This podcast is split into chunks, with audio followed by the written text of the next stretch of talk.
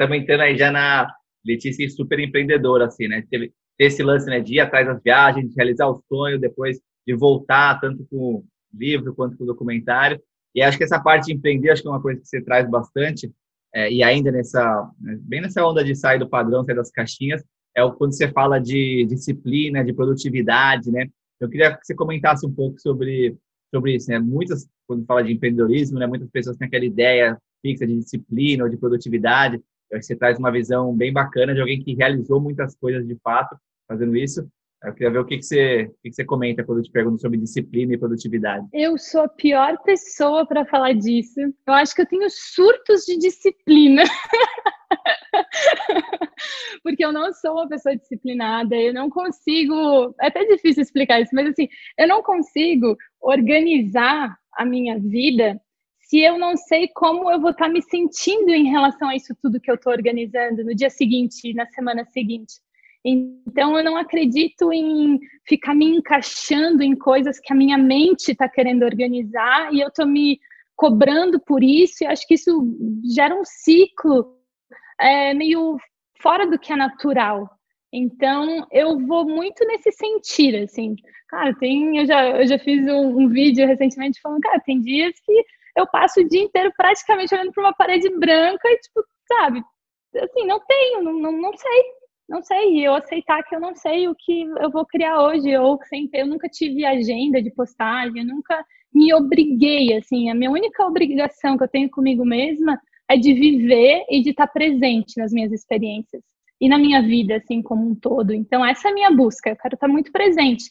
Então, eu sou super, tipo, procrastino, não faço nada, e aí vou viajar, vou fazer as minhas coisas, e aí eu tenho aquele estalo e eu, do nada eu entendo que é isso que eu tenho que fazer. Isso aconteceu recentemente com o meu último projeto. Enquanto eu viajava, eu falei, é isso. E aí, ali, daquela procrastinadora que estava olhando para a parede branca, eu me torno uma MacGyver. Aí eu faço tudo e tenho todos os estalos e fico sem comer, sem, sabe, sem dormir, super focada, amarradona, me alimentando daquele, daquele novo projeto.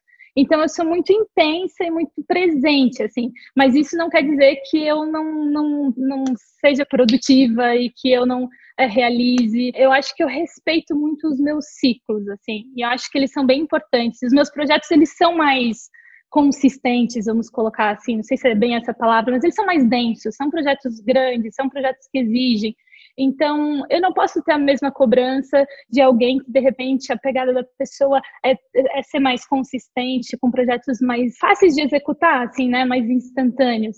Então, eu tenho que entender qual é o meu processo criativo e respeitar ele e entender que os meus processos, eles pedem um pouco mais de amadurecimento, assim. Então, acho que é essa minha pegada, assim, tentando explicar, né, o que, que rola aqui.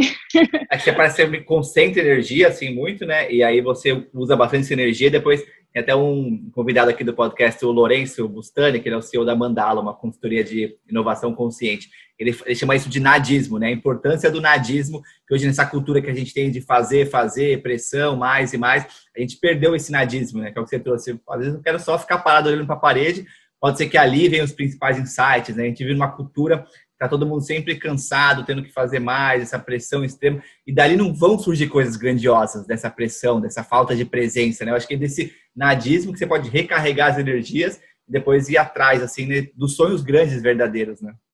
É, e a gente confunde muito a energia nossa com a dos outros, né, com a internet. Hoje tu tem o mundo todo ali na mão e de repente está todo mundo fazendo uma coisa e aí você começa a achar que você tem que fazer aquilo quando vê tá todo mundo fazendo a mesma coisa, sabe? Mais do mesmo, assim. Mas o que, que você realmente quer? Então, eu acho que essa é a minha pergunta que eu me faço todos os dias, sabe? Se eu tenho uma rotina, eu acho que é essa, é olhar para a Letícia e falar o que está rolando hoje aqui dentro. E aí, claro, que às vezes a energia tá tipo, não, não tô afim de fazer nada, mas eu sei que não, eu preciso me puxar e criar alguma coisa porque tem coisas para sair.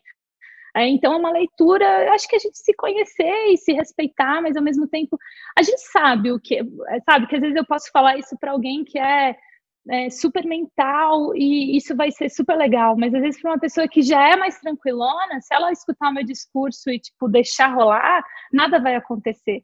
Então, acho que a gente tem que entender quais são as energias que a gente precisa alimentar e quais são aquelas que a gente precisa fazer ali uma supervisão dela para entender o que, que a gente precisa ou não.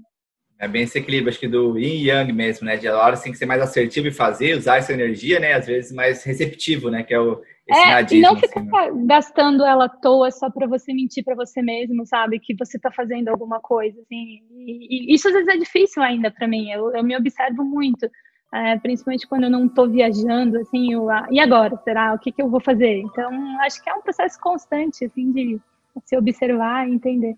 É um, eu vejo que é um vício, assim, né? eu trabalhei em banco de investimento, né, antes de fazer essas viagens aí, e lá no, no banco tinha essa onda, assim, né, de fingir que tá fazendo alguma coisa, uhum. até o chefe ir embora, assim, né, então eu vejo que eu tenho esse vício, às vezes, eu hoje mesmo empreendendo, hoje no meu próprio negócio, eu me pego, mas peraí, o que, que eu tô querendo mostrar pra quem, assim, no é...